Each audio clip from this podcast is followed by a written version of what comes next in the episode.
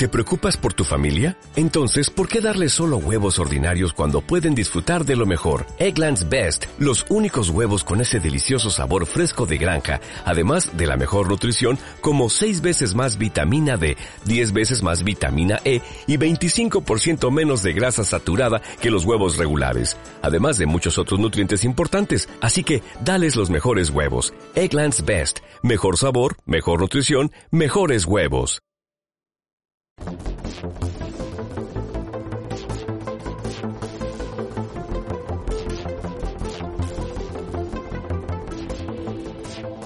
Estás escuchando Bola de Cristal con Elías Domingo e Ismael Soto. El pasado 3 de noviembre, el martes siguiente al primer lunes del mes, como dicta la tradición, tuvo lugar la cita electoral más esperada del año, las elecciones a la presidencia de los Estados Unidos de América. En un clima marcado por las consecuencias de la pandemia de la COVID, con Biden y Trump como contendientes, casi 152 millones de norteamericanos emitieron su voto. El resultado, ya conocido por todos, sitúa a Joe Biden con 306 votos electorales y a Donald Trump con 232, otorgando, si nada cambia, la presidencia al candidato demócrata. ¿Cómo cambiará Estados Unidos con la llegada al despacho Oval del que fuera vicepresidente de la era Obama? Hola a todos, soy Elías, soy Ismael Soto y hoy en este episodio de Bola de Cristal analizamos el futuro de Estados Unidos tras las elecciones presidenciales. Bola de Cristal, el podcast en el que analizamos el presente y te ayudamos a pensar en cómo va a ser el futuro. ¿Qué tal amigos? Soy Elías Domingo. Ismael, ¿cómo estás? Hola Elías, pues encantado de estar aquí contigo, lo único que un poco triste porque con estos resultados que hemos tenido, pues una de mis predicciones ya no vale para nada, la primera que cae, la primera que cae. Bueno, yo estoy contento porque la mía la mía se cumplió, así que yo creo que vamos a ver el agregado y vamos a decir que hemos acertado, ¿no? La predicción. Sí, sí, te voy a preparar una corona de, olivo ahí para, para dártela cuando te vea. Bien, bien, así me gusta, así me gusta. Bueno, un capítulo este, Ismael, en el que queremos analizar los resultados de las elecciones, como bien decías, del pasado 3 de noviembre. Y yo creo que después de muchos recuentos, de muchas polémicas, de muchos mensajitos de Twitter, de muchas manifestaciones también, parece que Joe Biden es el ganador. Ha sumado esos 306 votos electorales por los 232 de Trump. Así que bueno, victoria demócrata. Y en esta ocasión, como dices, eh, acertando la predicción. Tú, tú. Ya. Yo no. Bueno, yo, me traigo los éxitos para el programa, así que podemos presumir de haber, de haber acertado, ¿eh? El, sí, sí, bueno, esta vez era, era más sencillo, ¿no? Había un 50%, cada uno hacia un lado, pues ya un 100%, ¿no? De que como programa acertásemos. Y efectivamente, hoy queremos hablar de, de, de, las elecciones, pero no de las elecciones en sí, sino de, de un poco lo que vendrá, ¿no? En los próximos años y de cuál es la sensación de, de pues de, del pueblo norteamericano en general o de, o de una percepción de, de un invitado que mm. tenemos hoy muy especial, ¿no? Sí, ya es cierto que, bueno, eh, sí que me gustaría invitar a nuestros oyentes, a los que no lo hayan hecho, a escuchar o por lo menos conocer un poquito la entrevista que hicimos con Guillermo Fesser en el episodio 14, en el que hacíamos un poco el previo de las elecciones y desde luego en esa parte previa con Guillermo y ahora con Mateo Pérez, que es nuestro invitado de hoy, pues cerraremos el círculo de las elecciones en Estados Unidos y yo creo, Ismael, que honestamente pues aportamos una visión global, aunque sea solo a través de dos protagonistas, pero creo que la visión que damos de, de las elecciones, de la influencia de este país en, en todo el mundo, es bastante interesante, o por lo menos así me lo parece a mí. Pues sí, vamos allá. Venga. Bola de Cristal, el podcast en el que analizamos el presente y te ayudamos a pensar en cómo va a ser el futuro. Mateo Pérez, ¿qué tal? ¿Cómo estás? Elías, muy bien. Eh, Mateo es eh, economista, reside en, en, Dallas, Texas, y yo creo que es la persona ideal para guiarnos en este camino que hemos emprendido Ismael y yo hace unos minutos para desmenuzar mejor el resultado de las elecciones eh, presidenciales norteamericanas. Así que, Mateo, un gusto tenerte aquí y muchas gracias por la ayuda que nos vas a dar.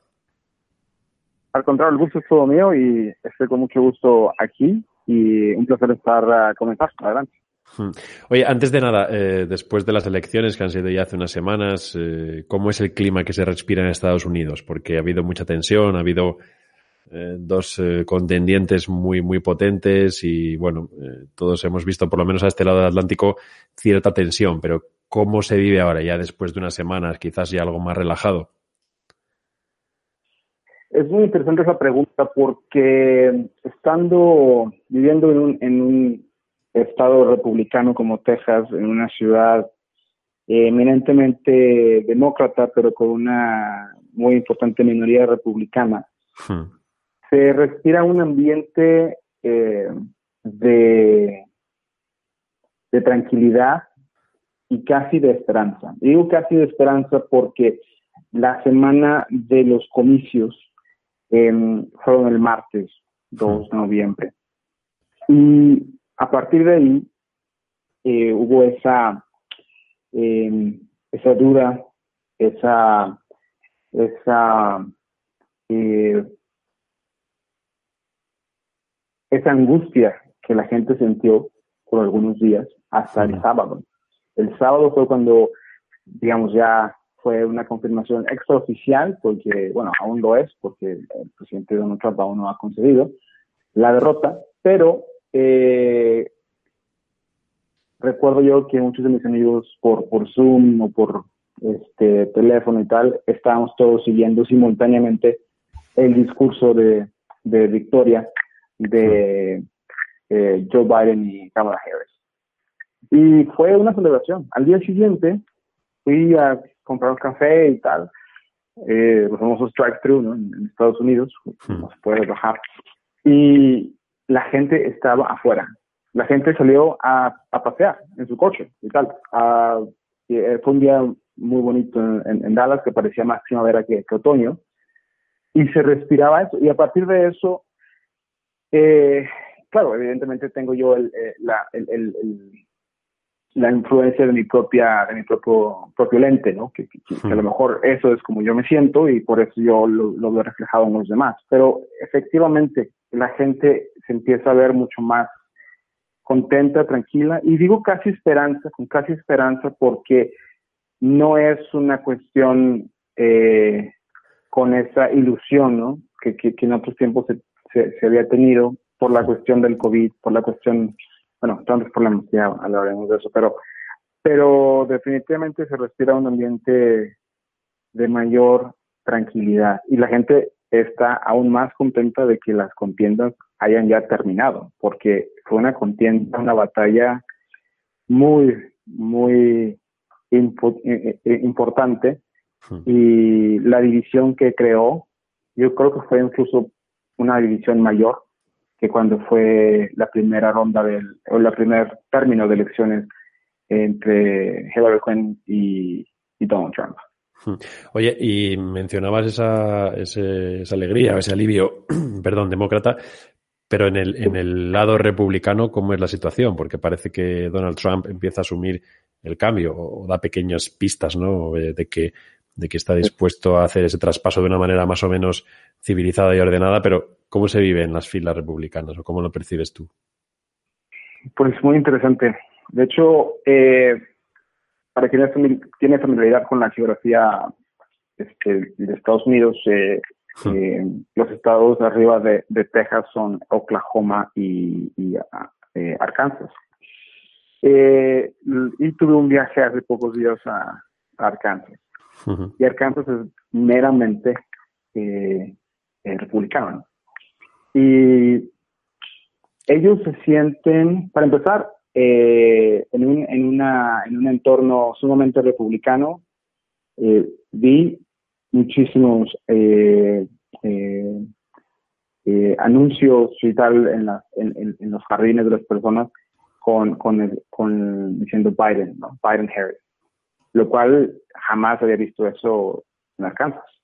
Entonces, ahí de entrada te das, te das cuenta de que realmente el Biden ganó terreno en lugares inimaginables. Dos, ¿cómo se sienten ellos? Se sienten, los republicanos están divididos ahora mismo desde un punto de vista, digamos, de la persona común y corriente, ¿no? Del, del, elector común y corriente. Están divididos en dos grupos. Eh, uno que es el republicano tradicional, que es una persona con valores conservadores, pero dentro de, ese conservador, eh, de esa forma conservadora de ser, eh, también ellos eh, tienen el sentido común de la privacidad. Entonces, el republicano tradicional se encuentra ahora mismo diciendo, bueno, le dimos una oportunidad a alguien diferente, no funcionó y nos llevó casi a, al colapso político, si bien no económico. Y bueno, ya podemos, hablar de realmente si, el declive económico, claro. cómo se pudo haber controlado mejor. Dime. Mateo, ese comentario es muy interesante, ¿no? Porque realmente si no llega a ser por, por la pandemia, eh, Trump casi seguramente hubiera ganado, ¿no? 100%. Estoy, estoy antes de la pandemia, y creo que lo hablamos eh, en alguna ocasión cuando yo estaba en, en, Madrid, Ismael, eh, que Trump se veía muy fuerte para ganar. Y la pandemia cambió todo, definitivamente. La, pandemia, la, pandemia hizo que ciertas cosas eh, se acentuaran, incluyendo la eh, segregación racial que existe en Estados Unidos y que eh, es una segregación eh, informal, cultural, económica y enforzada por algunos sistemas que tenemos en el país. Incluso la nueva jueza de la Suprema Corte de Justicia, Amy Coney Barrett, que es una persona conservadora eh, sumamente bastión del catolicismo americano, eh, ella misma aceptó que el sistema judicial en Estados Unidos eh, está diseñado para, pues, en contra de, ciertas personas de cierta clase social y de cierta eh, color de piel. Entonces, eh, pero, pero es tanto así, o, es, tanto así, Mateo, o es un diseño o es un diseño más como las, las, las, digamos, las casillas de salida eran diferentes, es un sistema donde si estás en una casilla de salida eh, más, más privilegiada, por decirlo así, que, se basa básicamente en, lo que tienes de, dinero y de, posesiones, ese sistema te va a permitir navegarlo. Si no, te va a, mantener en, una posición de rezagado. Eh, eh, es, es, es, un, es una discriminación, como dices, de, de, cómo se emplean las leyes o, o, de decisiones humanas o es un, simplemente es un sistema que como está hecho favorece que la gente que ya estaba ahí delante, que en este caso pues es más pues blancos, eh, dependiendo de la zona, más, más, más católicos, de, cristianos de un lado u otro, ¿no? Eh, ¿cómo, lo ves tú?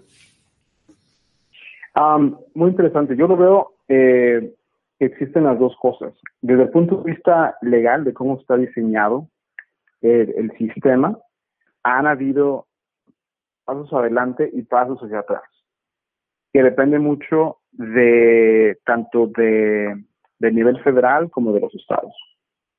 Eh, número dos, eh, considero también que es una cuestión de cómo se interpreta la ley y de cómo se aplica la ley. Eh, yo he conocido a personas eh, que de primera mano son ciudadanos norteamericanos, pero de ascendencia mexicana y hablan español perfectamente bien, eh, con grados académicos, que cuando han entrado al país eh, vía aérea, llegando de, no sé, de Europa, de Hong Kong, etcétera, no, no han tenido ningún problema. Pero cuando han pasado la frontera en un autobús eh, con, millares, no sé, etcétera, eh, donde evidentemente hablamos de personas que provienen de un, de un estatus socioeconómico mezclado, ¿no? De ellos a lo mejor han progresado, pero su familia no, etcétera. Ahí, en esos casos, sí los han eh, hecho preguntas y los han hecho sentir incómodos a tal grado que los han eh, puesto no en detención, pero sí en, en, un escrutinio mayor, ¿no? Que se bajan del autobús y tal. Eso, para mí, representa que la interpretación de la ley depende de la persona, ¿no? Evidentemente, los agentes. Sí, sí. Está claro. Es esa combinación. De hecho, hay un documental excelente de las elecciones en Georgia que salió hace poco, que se llama All In, que lo recomiendo ampliamente. Eh, y habla justamente de cómo el sistema legal en Estados Unidos ha sido diseñado y rediseñado para darle o no, y es una pelea constante, una voz a las minorías, y dos, cómo se interpretan las leyes. Y, Mateo, ¿tú dirías que durante estos últimos cuatro años de Trump eh, eso ha ido, se ha exacerbado? ¿Y también dirías que durante los ocho años anteriores de Obama eso se corrigió de algún modo? Muy buena pregunta. Ocho años si, no, hay diferencias, ¿no? Es, más, es más sistémico que, que, otra cosa. Claro, claro.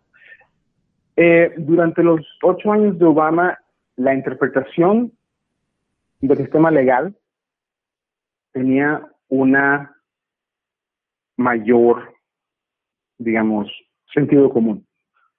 El sistema legal no ha tenido unas diferencias importantes. Sin embargo, sin embargo, eh, en los primeros años, creo que fue el primer año, segundo año de, del eh, término de, Donald Trump, eh, sí hubo un cambio a la ley en los estados del sur, en los que los estados del sur tenían que eh, tener unos ciertos candados legales para que no se pudieran eh, cambiar donde están las casetas de voto y tal, para que toda la gente tuviera acceso a ellas. Esto viene de la el movimiento de los derechos civiles en Estados Unidos. Y esto se quita en los primeros años, primer año del término de Donald Trump. Lo cual ahí sí se ve un cambio legal, un cambio en el sistema. Oye, Mateo, cambiando un poco de tema, relacionado con la inercia, con la inercia, o, no tanto, o con la inercia de votos. Eh, tenemos, por ejemplo, estados como Texas, ¿no? Donde tú resides, eh, con sus 38 votos electorales, que lleva votando republicano desde 1980, incluso esta vez, a pesar de, bueno, de que, de que, haya aumentado bastante el voto a, demócrata. Desde Jimmy Carter no gana un demócrata allí. Luego, por otro lado, tenemos a California, donde, donde es eh, bueno, estado demócrata por antonomasia, donde Biden ha, arrasado con 5 millones de votos de diferencia. ¿Cómo crees que, que, que los nuevos gobiernos de Estados Unidos deben afrontar este inmovilismo de, pensamiento y de preferencias. Eh, ¿Puede haber políticas o mandatos más, más inclusivos? Porque, porque Obama, desde luego, polarizó ¿no? todo, todo el país. Eh, ¿Cómo ves estas inercias de voto? ¿Cambiarán algún día? Buena pregunta. Yo, yo creo que la evidencia indica eh, que cada elección es una elección que puede ser ganada por cualquiera de los dos partidos.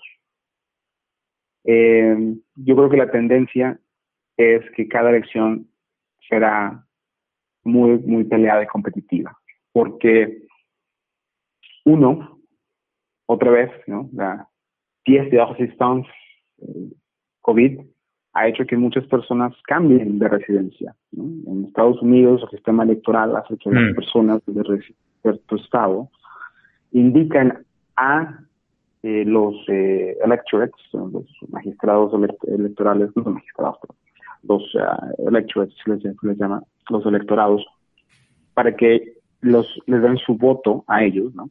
Para que ellos elijan al presidente, ¿no? Es una es la, la toma americana del sistema parlamentario inglés. Eh, entonces, con el cambio de residencia, se cambió también la, eh, la tela, ¿no? la fabric de la sociedad americana. De tal forma que los votos electorales cambiaron de, de, eh, esa manera. Entonces, con eso y con el hecho de lo que ha pasado con, con, con el, el advenimiento de la alt-right, eh, usando como excusa el movimiento de Donald Trump, el, el decaimiento en el imaginario social del sueño americano, la lucha que tiene y, el resentimiento que tiene el, eh, desde un punto de vista cultural muchas personas que se identifican como eh, desposeídas de ese sueño americano. Eso hace que las elecciones, la tendencia sea que cada elección sea muy peleada. En Texas, por ejemplo, en Texas lo ganó Trump por, por una, creo que fue dos puntos porcentuales, una cosa así, a lo mejor un poco más, pero fue muy apretado. Inaudito, muy apretado, inaudito, sobre todo en Texas. medio millón, sí, medio millón de votos solamente en Texas para, de ventaja para Trump. Ahí está. Y estamos hablando de una economía tejana que como país podría ser la sexta, séptima economía del mundo. Sí, y, que, ha ido muy bien durante los últimos años, de hecho. ¿eh? Correcto. Y que se ha diversificado, en el que ya no estamos en oil and gas, sino que estamos muchísimo en e-commerce, healthcare, renewables, lo que sea, ¿no? entonces, bueno, esa es mi, hipótesis. Hablabas, Mateo, al principio de, de la entrevista sobre, sobre bueno, la ilusión, el, el, alivio. ¿Cómo crees que será los 100 primeros días del gobierno de Trump? ¿Cómo ves, cómo ves que va a ser estos, estos digamos, primeros dos, tres meses donde, donde, donde tanto América, Estados Unidos, perdón, como, como el resto del mundo, pues, pues pueden seguir ¿no? en esta inercia de, de alivio, de ilusión, en términos generales, obviamente? de, sí, los indios de, de Biden. Eh, su primera tarea, su objetivo principal eh, será, seguramente, desde el punto de vista táctico, eh, la cuestión del COVID. Eh, dar el mandato, el, el, el, acto presidencial de que todo, de que se use eh, mascarilla. Eh, eso, desde, eso desde fuera parece increíble que haya gente que se revele contra eso. Es, es, es un tema bastante o sea, increíble en el sentido etimológico del término. es, es algo inaudito, es inaudito. En esta época de COVID he tenido también la oportunidad de, viajar a México, donde hoy me encuentro, de hecho, me encuentro en mi ciudad natal, en Monterrey.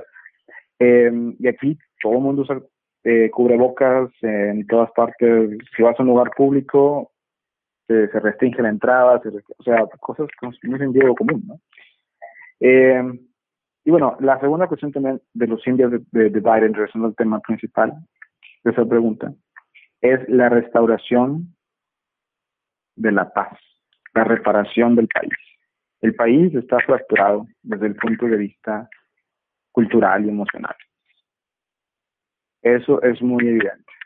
Y hay gente en las áreas rurales del país que son gente de buenos sentimientos, de buenas acciones, las conozco de primera mano, pero que ellos no ven las cosas desde una perspectiva global, o al menos desde lo que nosotros, de lo que estamos hablando aquí y de lo que amablemente nos escuchan considera una perspectiva global.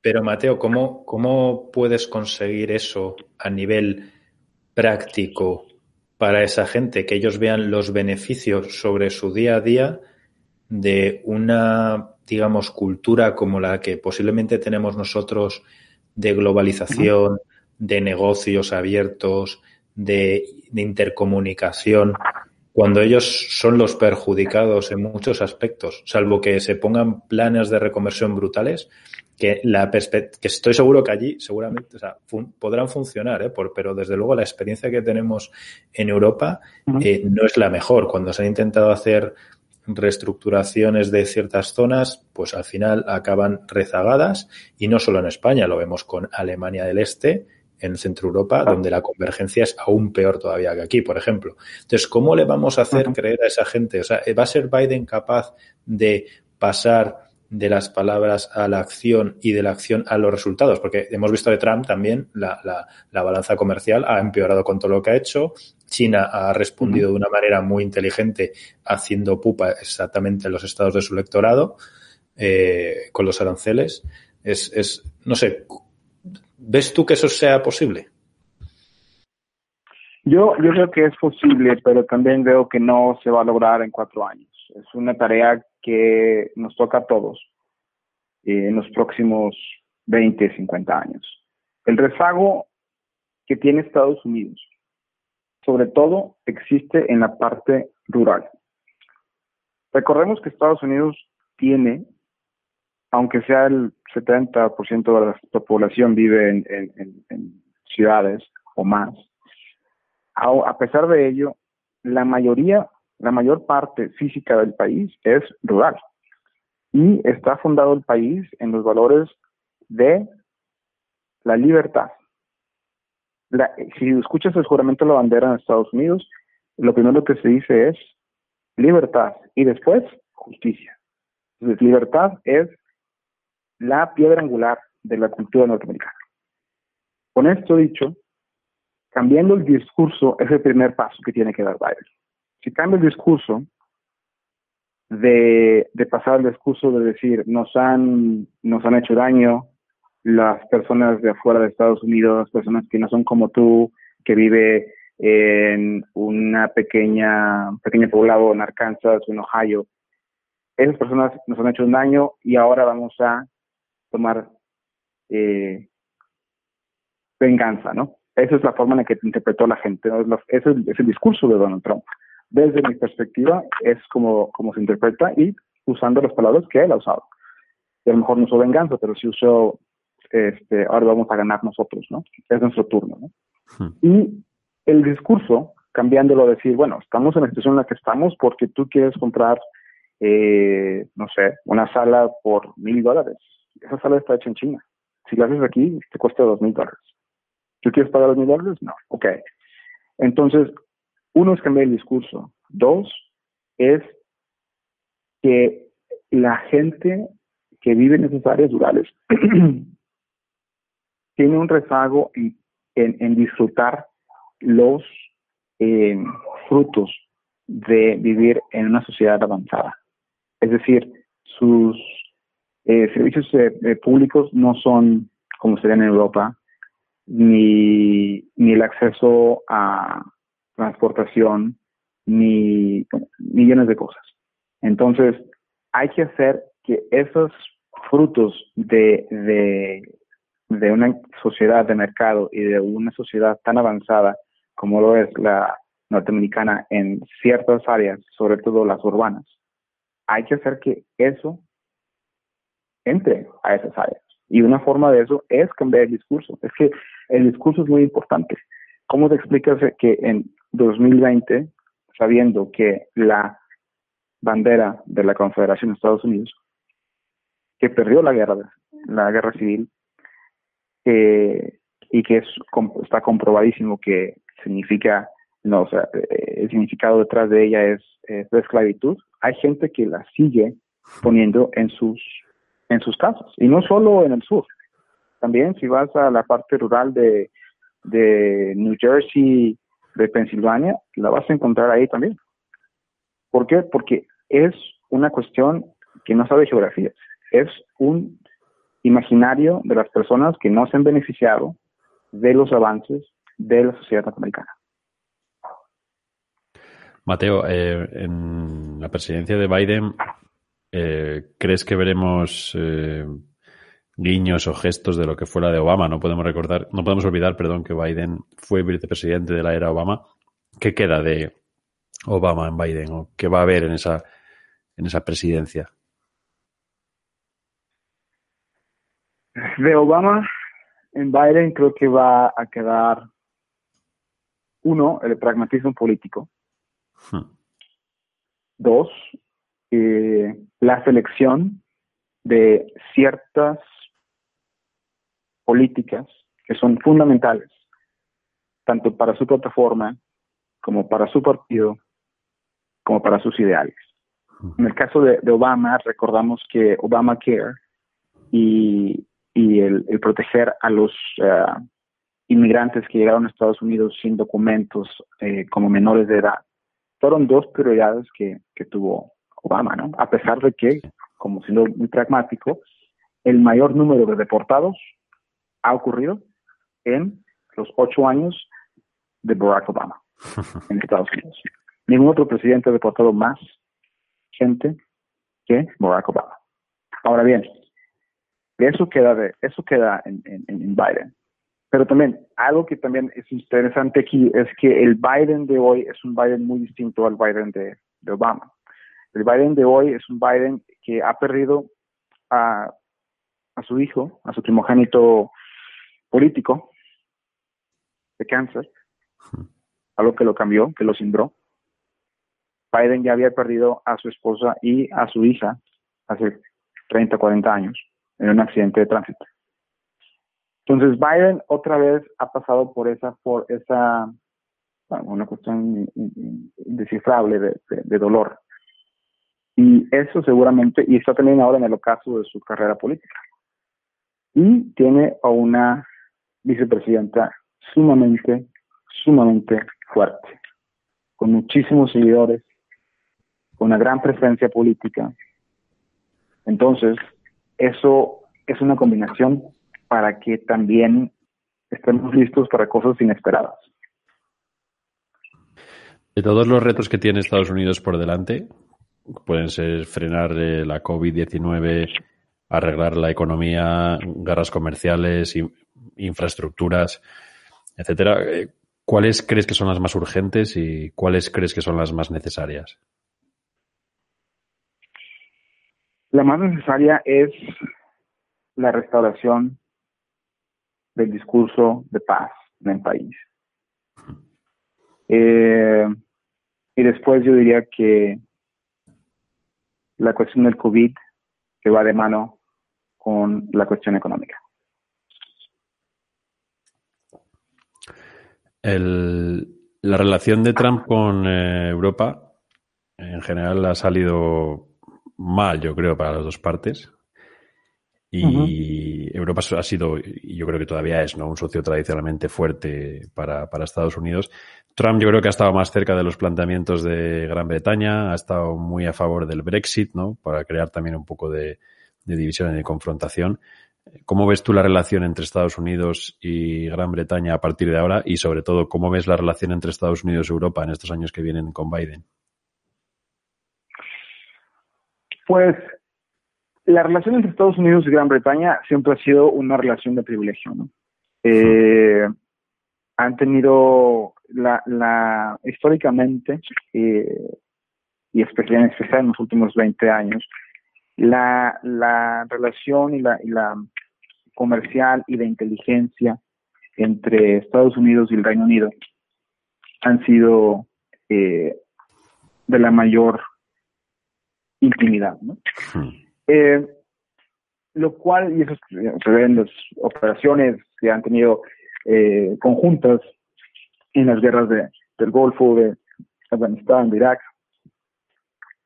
Em, y bueno, desde ese punto de vista, lo interesante es la relación entre, entre Biden y Boris Johnson.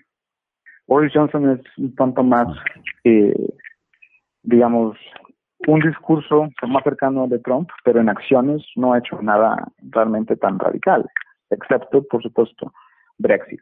Brexit tiene las eh, complejidades que van a cambiar la, eh, la relación entre Estados Unidos y Reino Unido, porque el Reino Unido podría no ser un Reino Unido en el futuro. Claro. Hay eh, en Escocia se está discutiendo cada vez más fuerte en la eh, tener un plebiscito para eh, para separarse del Reino Unido.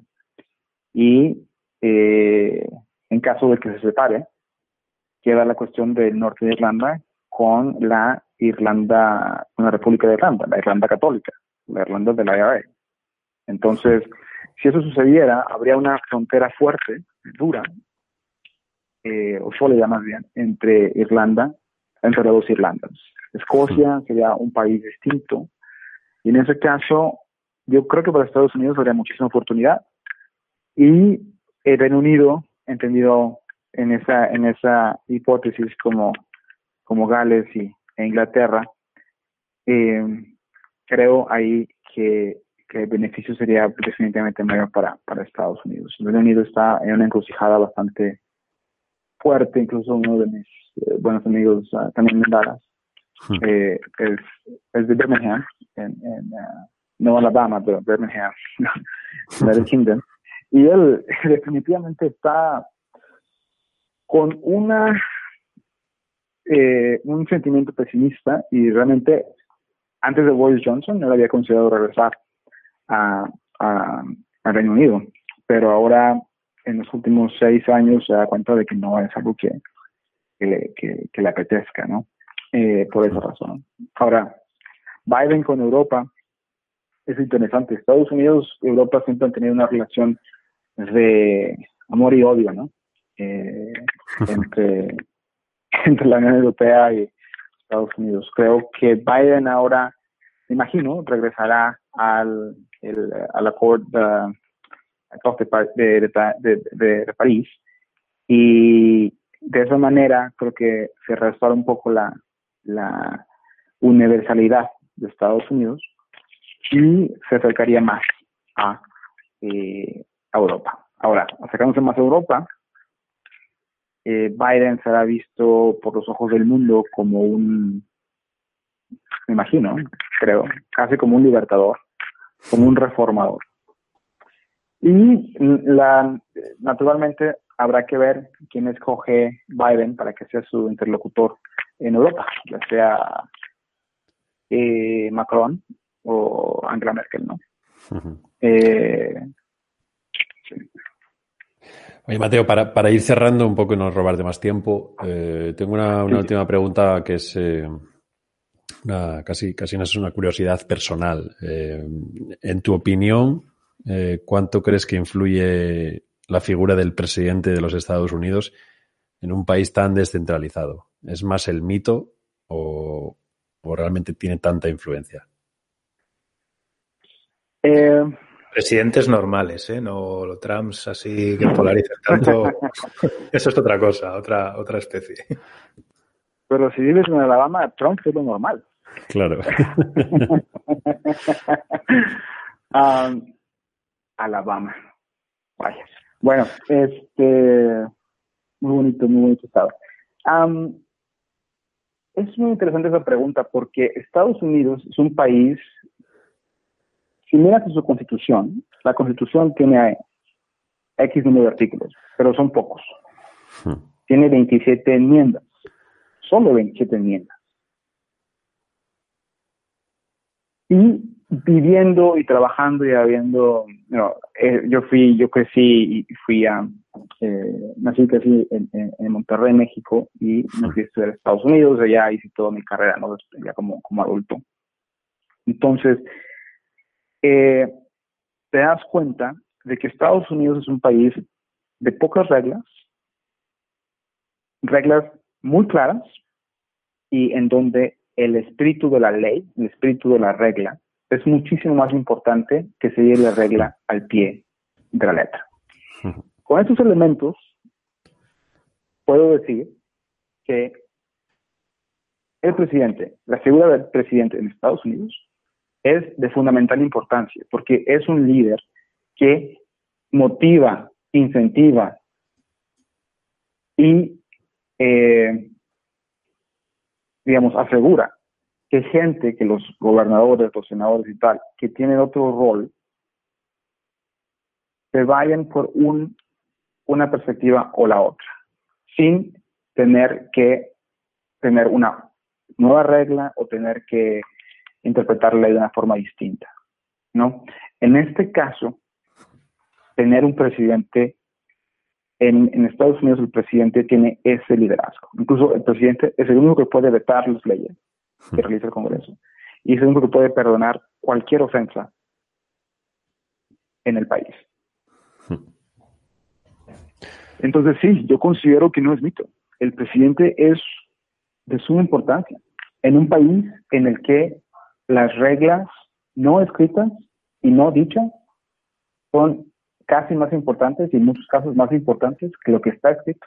Incluso si tú vas a una junta en Estados Unidos que, no te tocaba ir, Hmm. No te van a decir, oye, no te toca la junta. En Europa te dicen, oye, no se junta. Ok, bye. ¿No? Hmm. En Estados Unidos te dirían, ah, no sabíamos que estás invitado a esta junta. Y tú dirías, ah, creo que sí, no estoy invitado. Y ven la invite. Y dirás, ah, no, no estoy. Ah, ok, quédate si quieres, pero no tienes que estar aquí. Hmm. No te dijeron que te vayas. Incluso si tú lees, si tú escuchas al pie de la letra, es, te puedes quedar. Pero lo que están realmente diciendo es, por favor, retírate. Hmm. Entonces, en un país en el que esta es la norma, en donde la gente no se habla al 100, hmm. sí, el presidente influye de manera muy grande. Ismael, te toca cerrar la entrevista con una última pregunta. Mateo, última pregunta. No sé si vas a tener respuesta para esto. Es más una predicción, ¿vale? Estamos aquí en bola de cristal. ¿Crees que veremos a, la vicepresidenta convirtiéndose en presidente en un, par de años? ¿A Kamala sustituyendo a eh, Biden? ¿Por imposibilidad, inhabilitación de, del primero? Eso, eso. Dada su edad. Eso, eso, eso, no lo, no lo creo, pero sí la veo como presidenta después de Biden, sí. Claro, que, que, ella iría posiblemente al a las próximas elecciones, ¿no? Como cabeza de lista, porque es que Biden ya tendría una edad muy avanzada. Claro, sí. A Biden es, Biden es de un, para mí un presidente de un término. Él mismo se ha mencionado como un presidente de transición y, realmente Biden fue elegido por su capital moral que lo obtuvo a través de, ser candidato de, Obama y recordamos que, Biden es católico, lo cual también acercó a muchos votantes conservadores. Eh, pero bueno, sí, no, no, yo considero que, que, que Kamala Harris definitivamente definitivamente la veo como presidenta en, después de Biden. ¿sí? Mateo, ha sido un placer y te agradecemos mucho tu tiempo y sobre todo tus, tus análisis fantásticos sobre esta situación. Un abrazo. Igualmente, Elías, muchas gracias. Gracias a ti, Mateo. Bola de Cristal, el podcast en el que analizamos el presente y te ayudamos a pensar en cómo va a ser el futuro. Qué interesante, Ismael, ¿eh? la conversación con, con Mateo.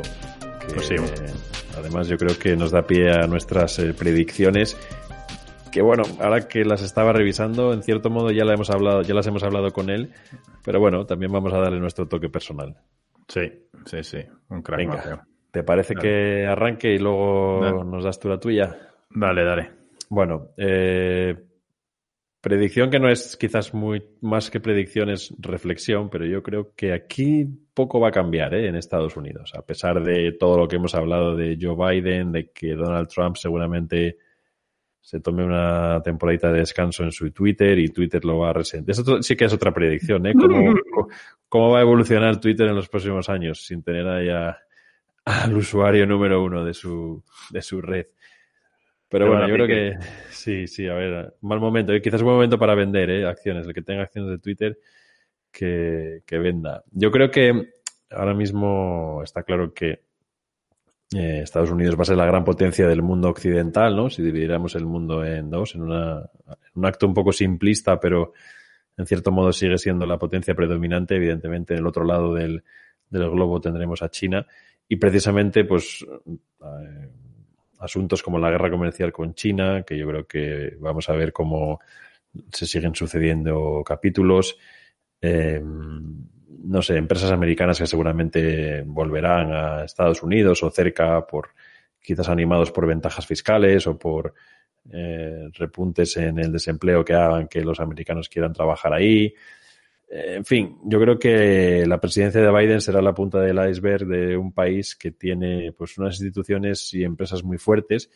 Y es cierto que hemos hablado ahora mismo con Mateo, ¿no? Que la figura del presidente es importante, pero bueno, eh, yo creo que habrá, habrá una evolución por debajo, ¿no? En otras capas a nivel de cambios en, en temas de racismo y discriminación que todavía están ahí latentes y que habíamos hablado con Guillermo Fesser en su momento.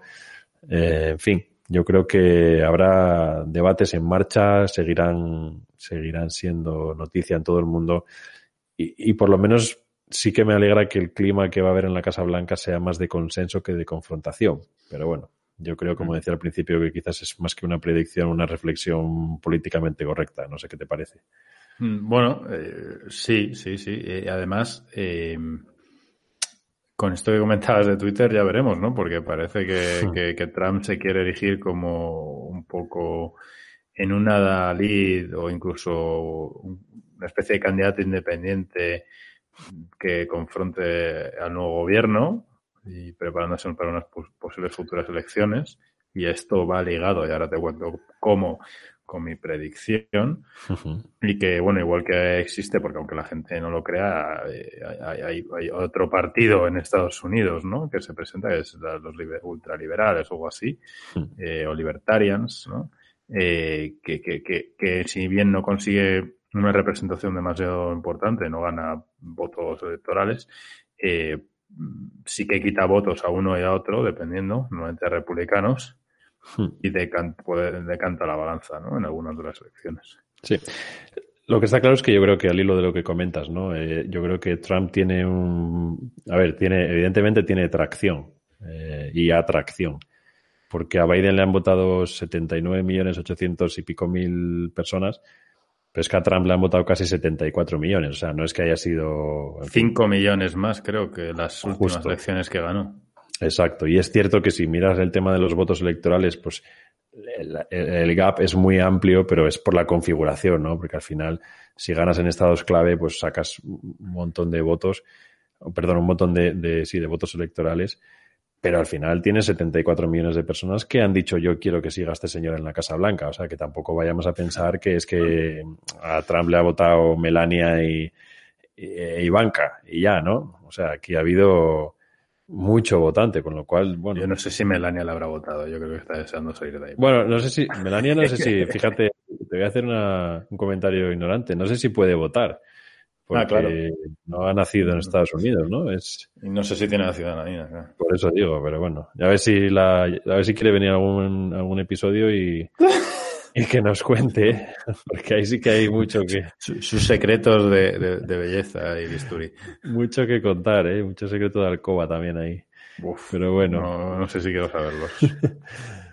Va, predicción. Pues mira, relacionado con lo que decía, de que es posible que oye, se emperren en seguir ahí como una especie de, látigo de, la nueva administración, hmm. es porque la verdad es que, y lo comentábamos con Mateo, ¿no? Yo, yo veo que Biden pues está muy mayor y muy cascado hmm. y, pienso que, en algún momento puede, de este mandato, de los dos, dos o tres próximos años, eh, puede ser considerado no apto para la presidencia. Eh, entonces, según la legislación norteamericana, estadounidense, mejor dicho, entrará en funcionamiento lo que, lo que se llama la Presidential Succession Act y Kamala se convertirá de manera temporal en la, en la presidencia, ¿vale? Bajo designación del Congreso. Eh, ¿Por qué? Porque han obtenido los demócratas una, una ligera mayoría. ¿vale? Por lo menos a, a día de hoy, si, si, no cambia ningún resultado con, con, todo lo que está sucediendo de recuentos, pero vamos, eh, no tiene pinta, ¿no? Y de ahí, pues a unas nuevas elecciones donde ya la vicepresidenta seguramente sea la candidata que, que, presenten los demócratas, ¿no? La contienda. Entonces, eh, esa, es mi apuesta. ¿vale? Es buena, ¿eh? Está, está al nivel de lo de los Juegos Olímpicos, ¿eh? Sí, sí, sí. no, te, no, te, has guardado nada, ¿eh? Veía los debates, algunos mítines y tal, y el hombre, pues es que, bueno, lo comentamos en su día en el primer episodio, ¿no? El episodio que mm. comentaba con Guillermo, eh, pues dos casi octogenarios y, bueno, pues que, cualquier día es que están, están en Estados Unidos, ¿no? La, la, la, la, esperanza de vida es menor que en España y están casi ahí rondándola, o sea que es que cualquier cosa puede pasar.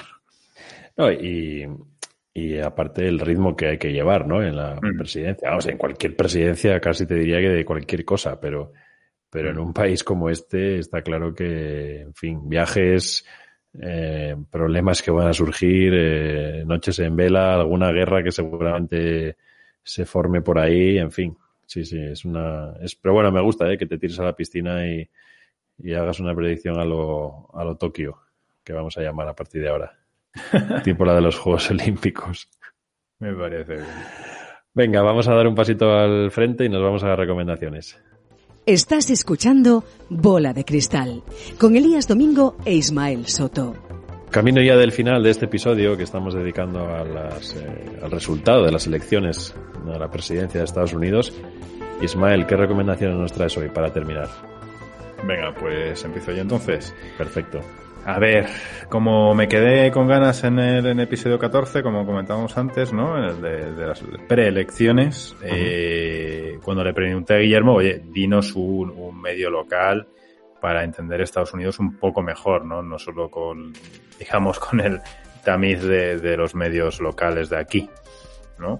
Y, desafortunadamente, pues nos recomendó The Guardian, que, está bien, pero bueno, sí, en fin, está alineado con ciertas cosas y demás, y, al final es, es, otro tamiz, ¿no? Mm, eh, entonces, pues yo así investigando he dicho, oye, ¿cómo, pues, cómo podemos ir a, lo más representativo de, la prensa estadounidense, lo que lee más gente, que no represente a una élite intelectual, un, un New York Times, o incluso un New Yorker y cosas así, que, son súper interesantes, a mí me encantan, mm. pero algo más aterrizado al día a día de los estadounidenses, ¿no? Poco más ahí a, a, pie, de, a pie de calle, ¿no?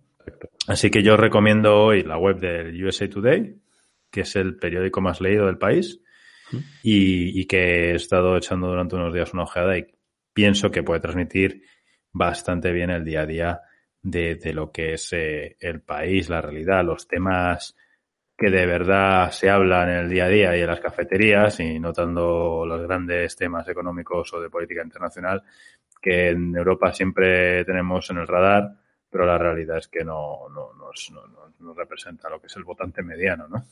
Hmm.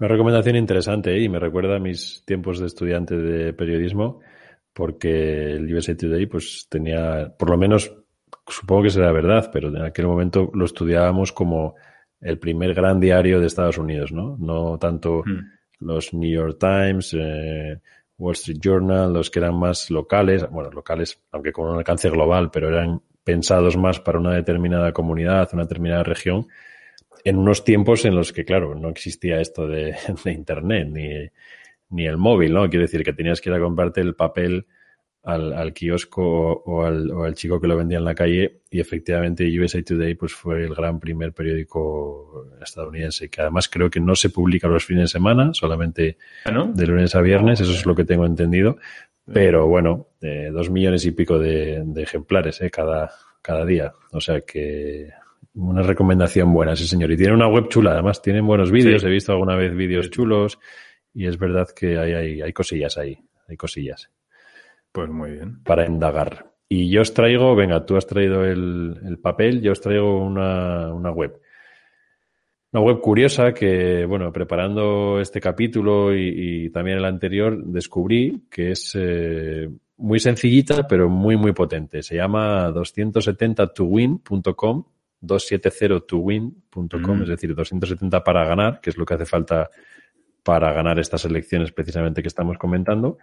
Y lo que más me ha gustado es que tiene un buscador eh, muy, muy potente que te permite mirar al detalle todas las elecciones que ha habido en Estados Unidos desde la primera, o sea, desde 1700 y pico, 1789, si no me equivoco.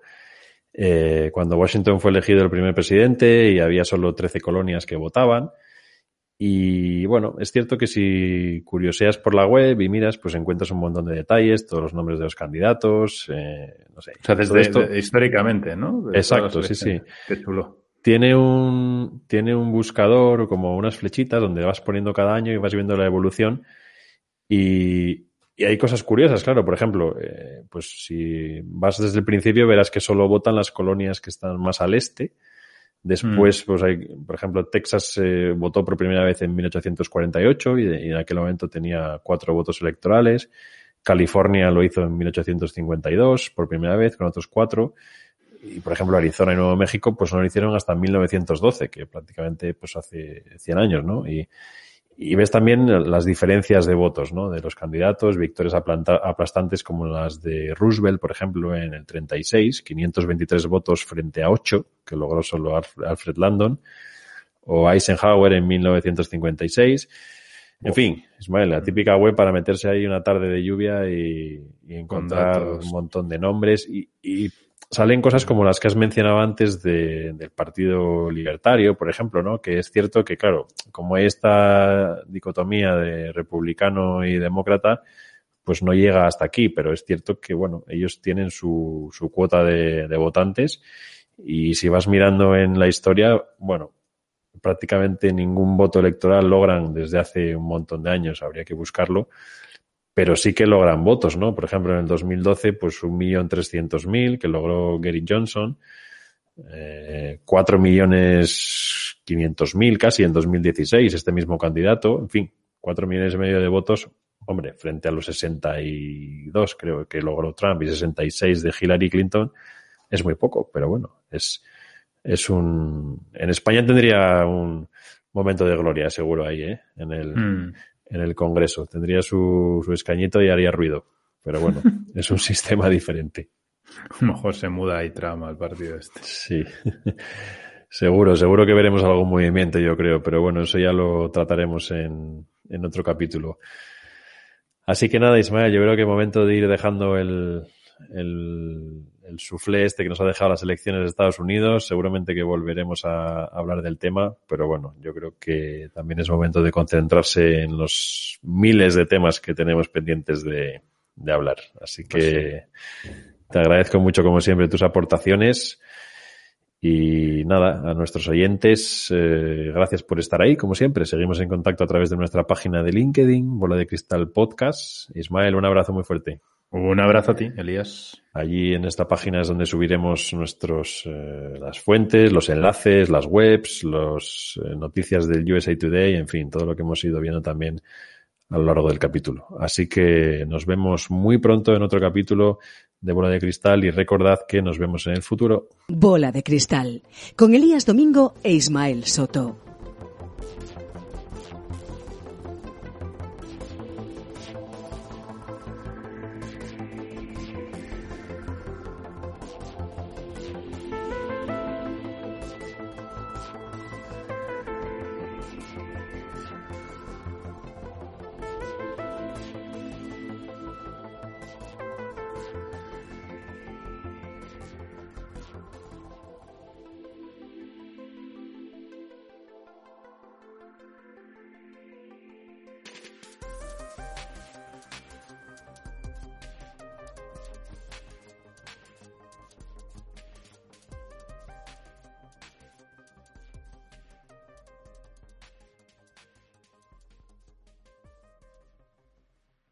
Preocupas por tu familia? Entonces, ¿por qué darles solo huevos ordinarios cuando pueden disfrutar de lo mejor? Eggland's Best, los únicos huevos con ese delicioso sabor fresco de granja, además de la mejor nutrición como 6 veces más vitamina D, 10 veces más vitamina E y 25% menos de grasa saturada que los huevos regulares, además de muchos otros nutrientes importantes. Así que, dales los mejores huevos. Eggland's Best, mejor sabor, mejor nutrición, mejores huevos.